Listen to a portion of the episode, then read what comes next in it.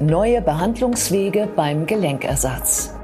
Guten Tag und herzlich willkommen zur Klinik-Sprechstunde, dem Asklepios Gesundheitspodcast mit Kirsten Kahler und Ärztinnen und Ärzten der Asklepios Kliniken. Herzlich willkommen zur Asklepios Gesundheitssendung.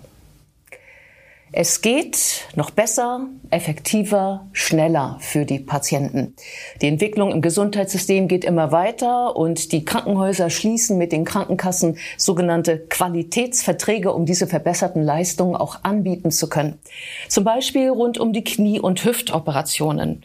Der Asklepios-Konzern hat das mit drei großen Krankenkassen gemacht und bietet deshalb an 15 Standorten deutschlandweit solche verbesserten Leistungen, Versorgungen also an.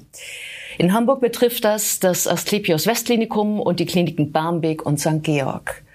Bei mir sind jetzt Dr. David Scheunemann, Chefarzt der Orthopädie und Unfallchirurgie am Asklepios Westklinikum Hamburg und Friedjof Peters. Er ist der stellvertretende therapeutische Leiter. Schön, dass Sie beide Zeit haben.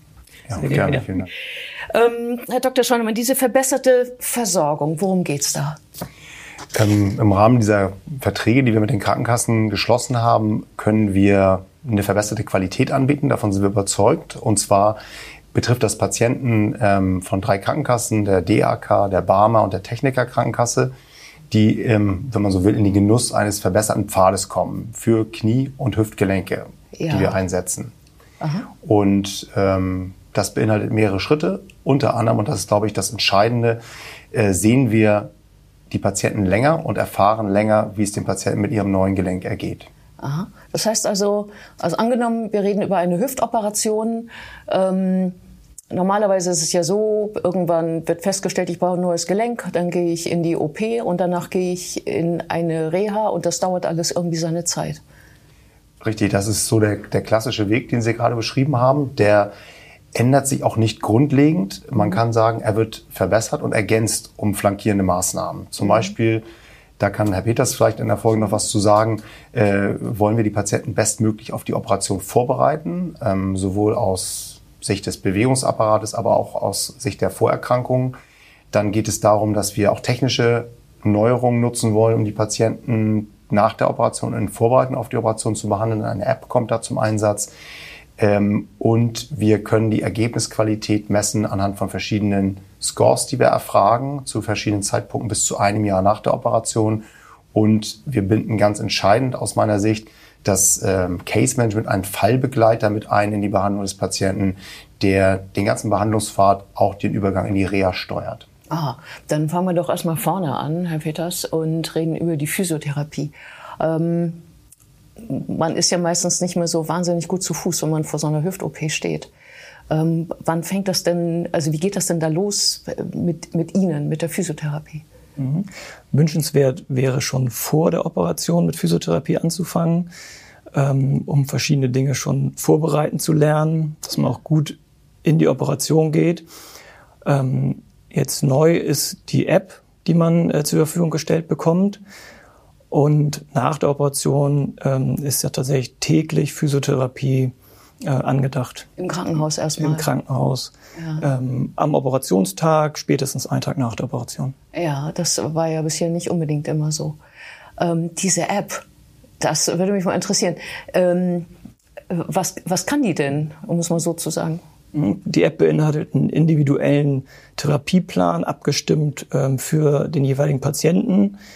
Ähm, man hat Videos, die die Übung zeigen, in welcher Geschwindigkeit man die machen soll, in welcher Wiederholung. Ähm, und das Schöne an der App ist, dass es ein Therapeuten-Callcenter dahinter steht, mhm. die man kontaktieren kann, mhm. ähm, entweder per Chat oder auch per Telefon. Mhm. Und die helfen einem weiter bei Fragen, was kann ich anders machen, äh, was klappt gut, was klappt schlecht ähm, brauche ich mehr Übungen, andere Übungen. Mhm. Da hilft nicht weiter. Das ist ja toll. Das heißt also, ähm, ich rufe da an und die gehen einfach dran? Äh, zu bestimmten Zeiten gehen die auch ran. Es ist nicht durchgehend, ja. aber ähm, die sind wirklich erreichbar. Ja, oder ich kann mit ihnen auch schriftlich chatten. Genau. Das heißt, ich kann, also wenn ich mit einer Übung nicht klarkomme oder wenn ich das Gefühl habe, das ist noch zu früh für mich oder die tut mir weh oder die hilft nicht oder so, dann ähm, kann ich sozusagen mich rückversichern, ob ich sie richtig mache zum Beispiel auch. Genau. Das ist ja toll. Und äh, so eine App, ähm, für, für viele ist es ja dann doch immer noch irgendwann das erste Mal. Wer, wer zeigt mir, wie die geht? Hm, das wird vorbereitend vor der Operation entweder von der Fallbegleiterin gezeigt ja. ähm, oder wenn ähm, vor der Operation schon Physiotherapie läuft, auch der Physiotherapeut in der ambulanten Physiotherapie. Ja, ähm, also Physiotherapie. Das heißt, ich habe jetzt gelernt, es ist durchaus möglich, dass sie schon vor der OP stattfindet. Ähm, sie wird ähm, äh, engmaschig nach der OP im Krankenhaus sein. Äh, äh, wie lange bin ich überhaupt dann im Krankenhaus? Früher war es immer eine Woche. Der Plan ist, ab dem vierten Tag den Patienten zu verlegen in die Anschlussheilbehandlung. Ja, genau, die dann der Fallmanager, über den wir gleich reden, dann auch perfekt für mich schon organisiert hat. Habe ich gelernt. Das ist toll. Ähm, diese Physiotherapie, ähm, endet die dann, wenn ich das Krankenhaus verlasse? Ähm, man kriegt in der Anschlussheilbehandlung die Physiotherapie weiter und nach der Anschlussheilbehandlung, also ungefähr nach äh, vier Wochen ist es dann ja, ja. Ähm, hat man weiterhin die App zur Verfügung, die auch bis ein Jahr nach OP einem zur Verfügung steht. Ah, wo man noch ja. weiterhin Rückfragen Weiter. auch stellen kann. Genau. Ja. Ähm, bei solchen elektronischen Dingern, da fragen sich ja viele, was passiert mit meinen Daten? Sind meine Daten sicher? Die sind sicher, die sind nach ähm, den Datenschutzverordnungen abgesichert. Ja. Da erfährt keiner, was, ja. was da passiert. Ja. Ähm, was mich interessieren würde, Herr Dr. Schweinemann, also kürzerer Aufenthalt im Krankenhaus. Das hört sich ja klasse an. Und ich frage mich, wie, wieso geht das plötzlich? Hat das was mit der Physio davor zu tun? Ähm, auf jeden Fall. Das haben auch Daten gezeigt, ähm, Untersuchungen gezeigt, dass diese sogenannte Prähabilitation entscheidenden Anteil hat am Verlauf der Operation und äh, am stationären Verlauf beziehungsweise insgesamt an der Rekonvaleszenz. Das hat einen entscheidenden Anteil da, da ähm, daran am Behandlungserfolg. Dann geht es sicherlich auch um Erwartungshaltung. Wenn ich von vornherein weiß, das ist eine Operation, die wird mich 14 Tage ins Krankenhaus fesseln, dann bin ich auch darauf eingestellt und denke, okay, das dauert so lange, das ist so eine große Operation wenn ich aber weiß, das ist eine Operation, wo die Behandler mir zutrauen, nach vier Tagen entlassen zu werden, dann gehe ich da anders ran und schaffe das in der Regel auch. Vielleicht ist nochmal wichtig zu sagen, es ist überhaupt nicht zwingend, das Haus nach dieser Zeit zu verlassen. Es ist bloß so, dass die Patienten das schaffen in der Regel und dass es dadurch möglich ist. Wenn es also irgendwelche Abweichungen vom Normalen gibt, der Patient es sich nicht zutraut oder wir feststellen, er ist wirklich noch nicht so weit in Absprache mit der Therapie, dann kann man das natürlich verlegen oder verlängern, den, die Verlegung des Patienten. Aber grundsätzlich ist das Ziel, den Patienten am vierten Tag in die Anschlussheilbehandlung zu entlassen. Und das sind wir sicher wird funktionieren, denn auch bisher haben wir Patienten teilweise so früh verlegen und entlassen können. Ja, ich komme trotzdem nochmal auf dieses Verlängern, denn manche Patienten bringen ja auch andere Krankheiten dann schon mit und ähm, die dann womöglich tatsächlich Angst davor haben, dass sie dann da irgendwo nicht mehr den behandelnden Arzt vor sich sehen können. Mhm.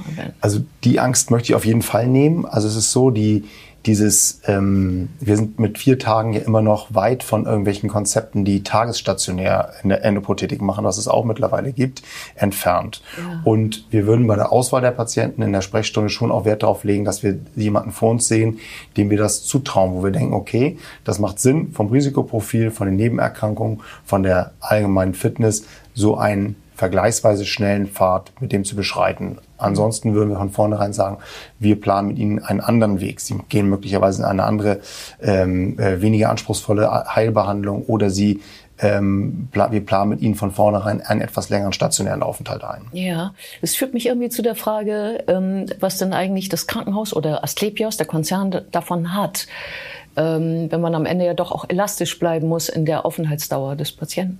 Okay, also wir haben den, den Nutzen, den wir für uns sehen, ist in der Hauptsache daran begründet, dass wir endlich sehen, wie unsere Patienten nach dieser Operation zurechtkommen. Und mit diesem Pfad, den wir beschreiten, bessere Vorbereitung des Patienten, mehr Physiotherapie während des Aufenthaltes, klarere Fallsteuerung und Nachuntersuchung bzw. Kommunikation auch nach der Entlassung des Patienten versprechen wir uns einen Mehrwert an Behandlungsqualität, den wir dann aber, und das ist natürlich das, wo wir als Klinik ein Interesse daran haben, auch gesondert vergütet bekommen. Also wir bekommen einen Zuschlag für verbesserte Qualität. Und das ist in der Behandlung neu, das kann man so sagen. Ähm, denn bisher wurden vielfach einfach nur pauschal irgendetwas bezahlt. Und so sind wir uns sicher, dass unsere Qualität so gut ist, dass wir diesen Mehrwert nachweisen können und einen Bonus von der Krankenkasse dafür erhalten. Aha. Es ist ja auch so, also Krankenkassen oder insgesamt überhaupt die Gesellschaft hat ja das Ziel, dass man schnell wieder arbeitsfähig ist, ähm, um eben nicht in irgendwie eine Untätigkeit zu verfallen. Physiotherapie, ähm, auch noch so lange danach, ne? also ja noch ein ganzes Jahr, wo sie eigentlich ein Auge drauf haben, auch via App ein Auge drauf haben. Warum ist das so lange so wichtig, Physiotherapie?